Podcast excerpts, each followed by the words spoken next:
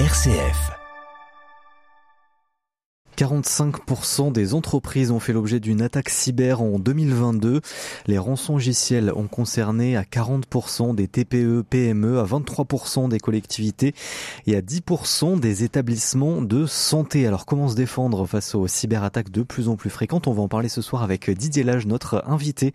Bonsoir. Bonsoir. Merci d'être avec nous. Vous êtes coordinateur régional du réseau Cybermenace, donc le RECIM. Vous êtes commandant divisionnaire honoraire, donc euh, ancien de la, police judiciaire, même si donc vous travaillez toujours un petit peu en tant que réserviste pour la police judiciaire et vous faites de la prévention. Donc aujourd'hui sur ces cybermenaces effectivement un peu plus fréquentes, en tout cas de, plus en plus, on va le voir avec vous. Déjà, on va présenter un peu le, le RECIM, euh, donc c'est réseau cybermenace Tout simplement. C'est les initiales. C'est une nouvelle unité? Alors le, le RECIM, c'est le réseau des experts cybermenaces. C'est un réseau qui a été euh, créé, fondé par la direction centrale de la police judiciaire en 2018 et qui est implanté par euh, grandes zones administratives sur l'ensemble du territoire national et dont la région Verne-Rhône-Alpes dont vous êtes le, le, coordinateur donc avec ce gros travail de prévention euh, sur sur toute la région avant de, de, parler un peu de comment euh, eh bien vous, vous, travaillez avec une équipe aussi qu'il y a derrière vous, euh, à vos côtés aussi pour cette prévention qui demande beaucoup de travail hein, malgré tout, puisqu'il y a encore beaucoup de, de prévention à faire aujourd'hui dans les entreprises hein, notamment, mais aussi chez les particuliers. Mais euh, peut-être illustrer un peu quand on parle de cybermenaces, de cyberattaques, ça représente quoi concrètement? On, on, parle de quoi? Parce que ça reste large quand même. C'est large et il y a évidemment beaucoup de mythologie sur, sur cette thématique. Pour faire très simple, disons que la, une cyberattaque a toujours le même objectif, c'est qu'elle va porter atteinte à des intérêts. Ce sont soit les intérêts d'une entreprise, soit des intérêts de particuliers. Ces intérêts-là peuvent être financiers, mais ils peuvent être aussi euh, autres, puisqu'ils peuvent avoir pour objectif, bon, il y aura toujours une finalité financière, bien sûr, in fine, mais ils peuvent avoir pour objectif, par exemple, de bloquer les systèmes d'information ou la production d'une entreprise, ce qui aura bien sûr des impacts à tout niveau, financier, humain, euh, etc. Évidemment, une cyberattaque, c'est une agression, c'est un fait délictuel ou un fait criminel qui va soit porter atteinte directement au système d'information. Quand on parle de système d'information, c'est l'ensemble des composantes d'un réseau d'entreprise, par exemple, c'est-à-dire par exemple les ordinateurs, les serveurs, mais aussi pourquoi pas les imprimantes, enfin bref, tous les dispositifs qui traitent de la donnée. Première catégorie. Et la seconde catégorie de faits criminels, ce sont ceux qui vont utiliser ce qu'on appelle les stades dans le, dans le jargon cyber, c'est-à-dire les systèmes de traitement automatique des données, qui vont donc les utiliser comme moyen pour aller effectivement commettre des infractions contre des personnes ou des, ou des, entreprises. Je citerai juste un exemple, quelque chose de très connu, la réception de faux mails euh, qui ont pour objectif, par exemple, de déclencher un ordre de virement vers, une, euh, vers un prestataire qui n'est pas celui qui a réellement effectué la prestation. Ce petit mail qu'on reçoit, euh, j'ai besoin d'aide, je suis en, dans, dans un pays voilà. étranger, est-ce que tu peux m'envoyer euh, voilà. de l'argent? Et dans ce cas-là, la, la, la, catégorie de, de, de faits tel qu'il peut être euh, déterminé euh, ne, ne, relèvera pas directement de la cyber, mais ça, ça relèvera de la délinquance financière traditionnelle, c'est-à-dire de l'escroquerie ou de l'abus de confiance. Puis on peut recevoir aussi, on reçoit de plus en plus, j'ai l'impression, euh, euh, c'est mon cas en tout cas sur le portable, euh, un colis a été livré, est-ce que vous pouvez aller sur ce site internet pour le réceptionner? Ça par exemple c'est une cybermenace et c'est une tentative d'attaque. C'est une cybermenace qui fait partie de l'univers de notre économie, pour faire, pour faire très simple, quelle que soit la forme, là vous venez d'évoquer une des multiples formes mmh. que peut prendre ce type de menace, il faut bien comprendre qu'elle cherche systématiquement à exploiter une vulnérabilité, c'est-à-dire pour ce qui est de l'humain, bah notre, parfois notre naïveté, parfois le fait que étant trop pressé ou peu attentif, bah on va cliquer sur un mail qu'on aurait peut-être un peu avant en, en prenant le temps, qu'on aurait peut-être analysé comme étant dangereux, mais la spécificité d'une attaque de ce type-là, c'est qu'elle cherche à utiliser une de nos multiples failles humaines. Et évidemment, ça marche avec un certain pourcentage, mais quand ça marche, en général, ça fait assez mal. Et quel est votre rôle justement au sein du RECIM en Auvergne-Rhône-Alpes Moi, je suis chargé de la coordination de ce réseau sur la région Auvergne-Rhône-Alpes. Le réseau, c'est un ensemble de personnes. Nous sommes une dizaine. Une dizaine sur toute la région Auvergne-Rhône-Alpes Sur toute la région. Nous allons probablement d'ailleurs augmenter, bien sûr, le nombre de, de personnes. Les personnes du réseau, outre moi-même, sont ce que l'on appelle des réservistes civiques. C'est-à-dire, ce sont des personnes comme vous, comme n'importe quelle personne à Lyon par exemple, qui, parce que idéologiquement ça sonne correctement pour lui, bah, va devenir volontaire pour pouvoir contribuer à l'effort national, finalement, une sorte d'effort de, défense nationale qu'on fournit tous pour essayer de lutter contre ce, ce véritable fléau aujourd'hui qui touche toutes nos économies. Et il y a qui dans cette équipe? Alors, Quelles sont les compétences un peu de chacun Énormément. Sur la région Auvergne-Rhône-Alpes, nous avons beaucoup de chance parce que nous avons certes 10 personnes, ça paraît effectivement peu. En revanche, sur l'aspect richesse euh, et, et, donc des compétences, nous avons des personnes aux origines euh, professionnelles très variées. Nous avons des personnes qui travaillent dans la banque, nous avons des personnes qui travaillent pour Orange, par exemple, pour, sans, sans vouloir citer tel ou tel opérateur, mmh. naturellement, mais il peut y en avoir d'autres. Mais évidemment, leur, leur casquette professionnelle n'est pas mise en avant. Et ça, c'est quelque chose de très important. Il y a une déontologie, naturellement, sur ce type de groupe. Les gens travaillent pour le compte de la police judiciaire dans le, le, cadre de la prévention tel qu'il nous a été, tel que la mission a été déterminée. Et ce sont des personnes qui, euh, par addition des compétences, vont finalement permettre de d'effectuer des actions de prévention dans tous les domaines de la cyber, dans tous les domaines des systèmes d'information. Nous avons des personnes spécialisées, euh, des juristes spécialisés dans ce qu'on appelle le RGPD, donc la, la protection des données, d'autres évidemment qui sont plus spécialisés sécurité des systèmes d'information, d'autres comme moi qui sont qui ont un passé bien sûr de lutte contre la cyber, etc., etc. Voilà. Oui, parce que vous êtes passé aussi par Interpol notamment dans votre euh, carrière. Tout à fait. J'imagine que l'aspect cyber est aussi important quand on travaille pour Interpol. Il se trouve qu'à Interpol, euh, à l'aura des années 2000, j'ai euh, eu la chance de travailler avec un, un ensemble de policiers. On était une, une vingtaine à l'époque, des policiers européens en fait, et nous avions à l'époque fondé les, les, premières bases en fait de, de ce que l'on n'appelait pas encore la, la, cybercriminalité, on appelait ça encore la délinquance euh, informatique. Vous voyez, ça c'était il y a, il y a 20, 25 ans. Mais on, on, a, on a contribué à mettre en place les premiers jalons et les premiers euh, principe d'organisation de la lutte contre ce qui est devenu par la suite la cyber. Voilà. Effectivement, Interpol, comme euh, Europol, par exemple, pour parler d'une autre organisation euh, internationale de police, mmh.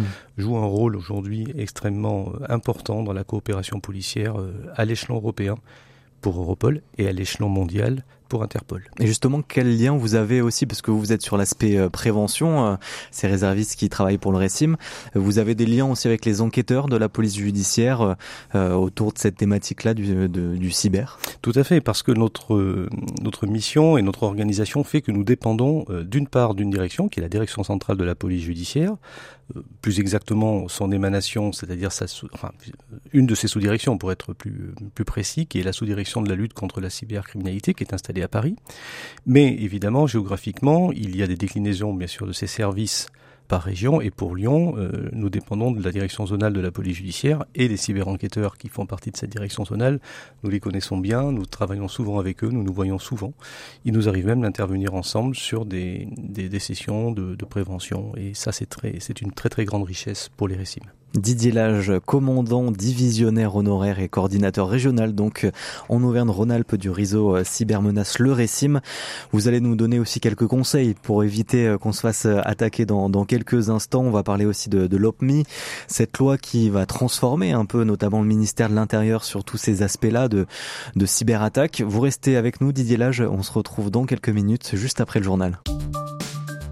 Le 18-19 L'invité. Et notre invité ce soir, c'est Didier Lage, commandant divisionnaire honoraire. Vous êtes aussi coordinateur régional aura du réseau cybermenace, le RECIM, qui fait partie de la police judiciaire. On parle avec vous des cyberattaques hein, ce soir, qui se multiplient. On, on, le rappelle euh, avec ce chiffre en 2022, euh, près de 45% des entreprises ont fait l'objet d'une attaque cyber. Donc c'est quand même important, presque une entreprise sur deux, c'est assez énorme. On n'est peut-être pas assez encore formé, pas assez euh, mobilisé et c'est pour ça que vous faites de la prévention, vous, dans toute la région, avec une, équipe d'une dizaine de personnes, avec des spécificités euh, différentes, diverses. Vous ne, vous ne les avez présentées avant le journal.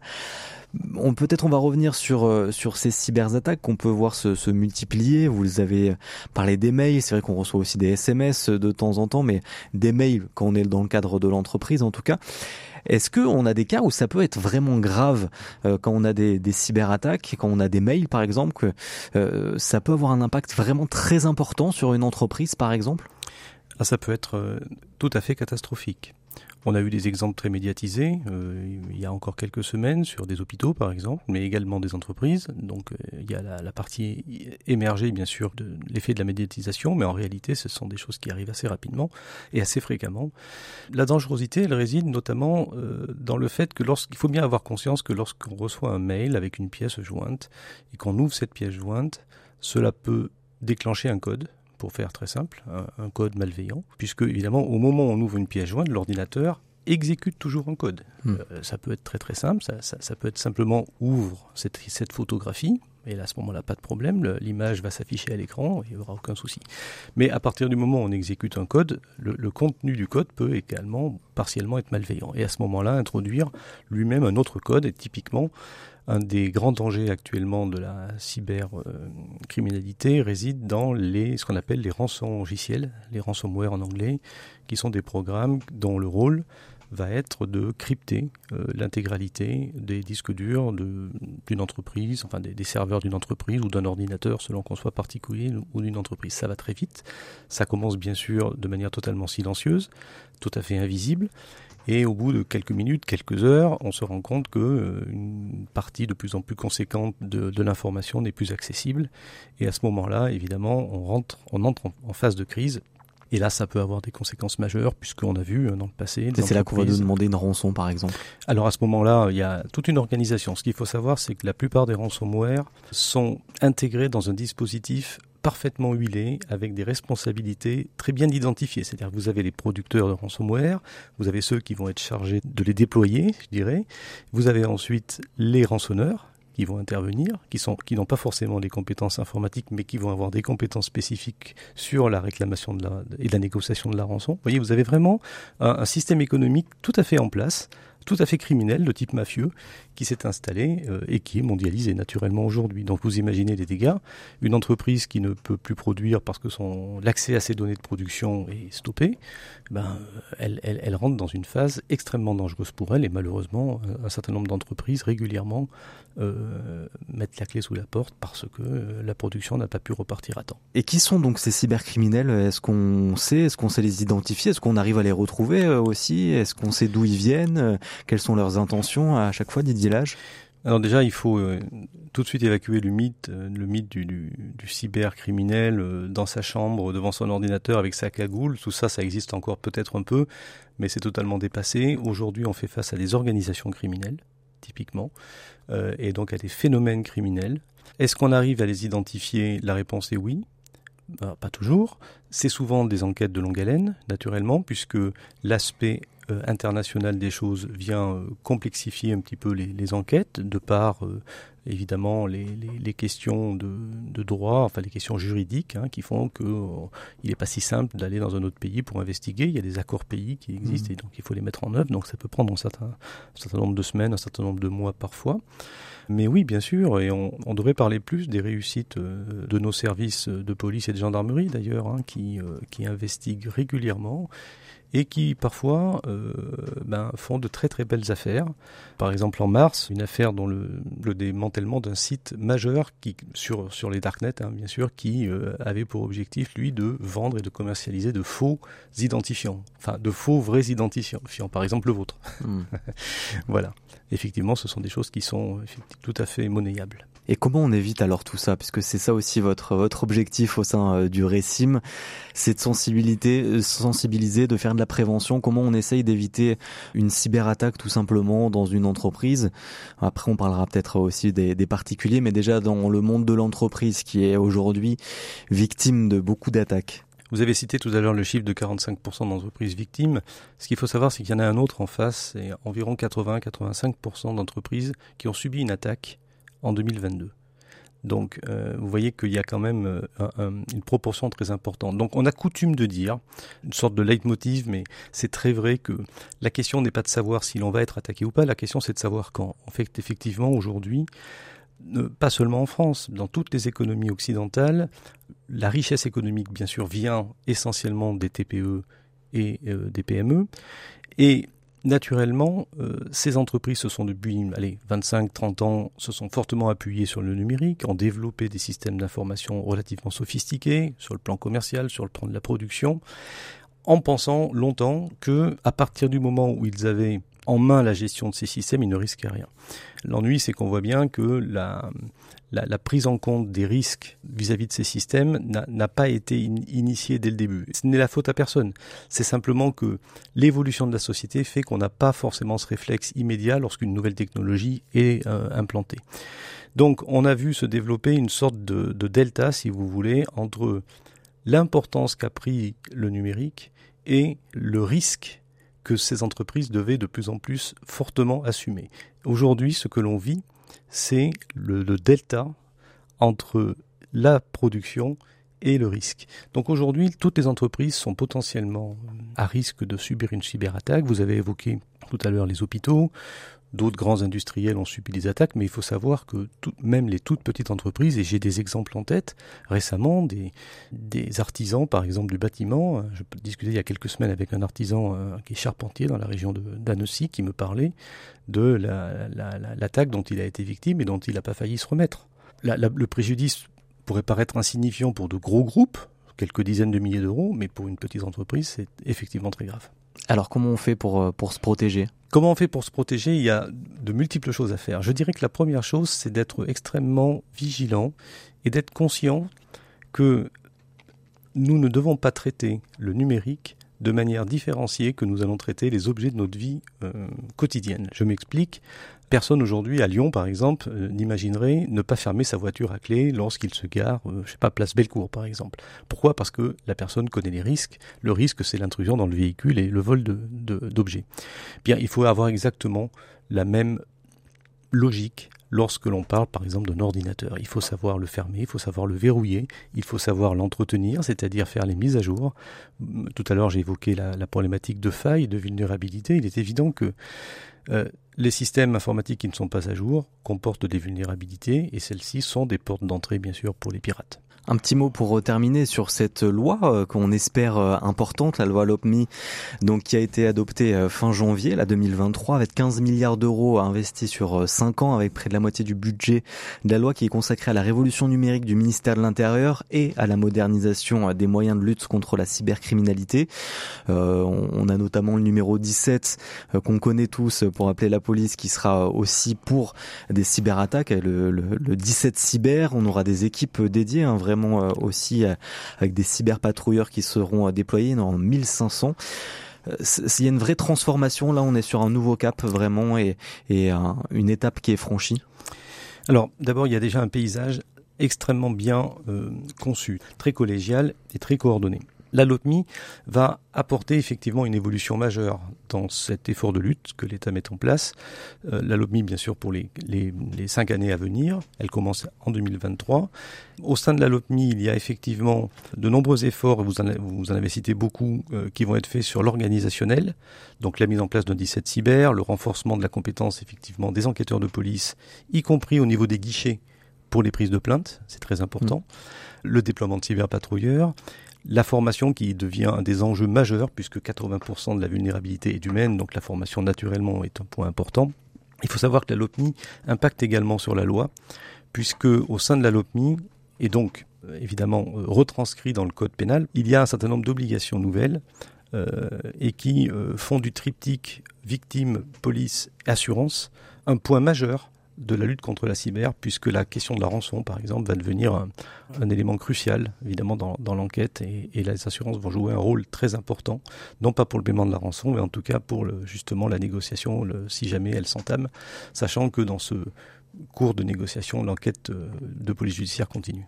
Merci beaucoup Didier Lage. Et d'ailleurs si on veut avoir un petit peu plus de, de conseils et de, de, prévention sur le sujet, notamment à, destination des, des, entreprises, des dirigeants, des DSI, notamment dans les TPE PME, eh bien vous interviendrez dans une matinale consacrée à la cybersécurité le 11 juillet prochain au campus région du numérique à Charbonnières-les-Bains, donc c'est tout près de Lyon, c'est organisé par la compagnie régionale des commissaires au compte de Lyon-Rion. Et donc il suffit de, de s'inscrire en allant sur le site de la compagnie régionale, c'est le 3W www.crcc-lyon.fr pour avoir toutes les infos.